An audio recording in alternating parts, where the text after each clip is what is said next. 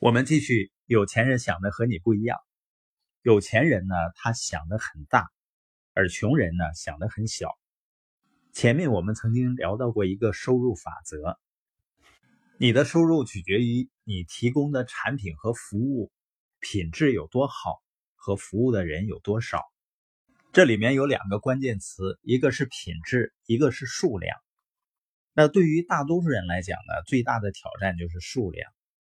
也就是说，你实际服务多少人，或者是影响了多少人？就像中国五千年饮食文化，有很多的餐饮呢是非常经典，也就是说品质是足够的好。但是呢，你发现往往它只是一家小店，也就是说它服务的人数量是有限的。而麦当劳、肯德基呢，通过不断增加店的数量，去杠杆雇佣足够多的人去服务更多的人。通过网络呢来放大服务人的数量，所以你做生意要想赚更多的钱，要么就开更多的分店，要么呢就建更大的团队。那你想要如何过你的人生呢？你是想在大团队里玩，还是在小团队里玩呢？你真正开始创业的时候，你会发现呢，大多数人都会选择小玩一下，为什么呢？因为他们害怕。所以呢，只想小玩，他们怕失败呢，怕的要死。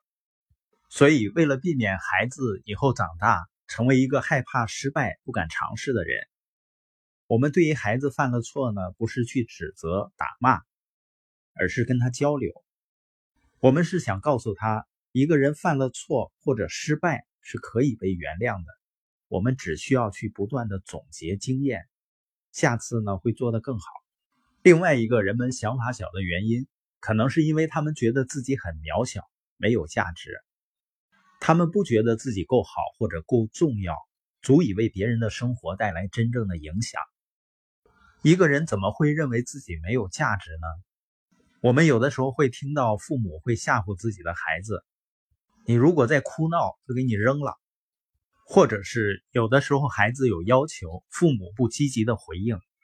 这些都有可能让孩子觉得自己没有什么价值，自己不重要。我曾经有着糟糕的自我形象，我发现呢，这是我迈向更好生活的最大障碍。所以在孩子教育的问题上，我认为培养他的自信，比他多会点知识更重要。当然呢，对于已经有着糟糕自我形象的人，也不用很沮丧，因为这是可以改变的。我提升自信最好的办法就是去做自己感到怵头甚至害怕的事情，比如和人交往和交流。另外呢，人这一辈子啊，不只是关于你自己怎么过活而已，还跟对别人的付出是有关系的。人生呢，就像把自己这一块小拼图加入世界的版图，但大部分人都太执着于自我，认为一切都是围着自己转的，时时刻刻都想的我。那如果我们想要富有的话，它就不会只跟你自己有关，而必须为别人的生活增加价值。所以我们要追求的不仅仅是自己的安全和有保障的生活。当我们开始想了，我能够帮助和服务多少人，我们就不会只是一个人在奋斗了。而且有研究显示呢，那些最快乐的人是完全发挥天赋的人。一个人怎么才能完全发挥天赋呢？就是很多人的生活改变跟你是有关系的。关于企业家呢，有很多的定义，这里面有一个定义是一个帮助别人解决问题，同时可以赚大钱的人。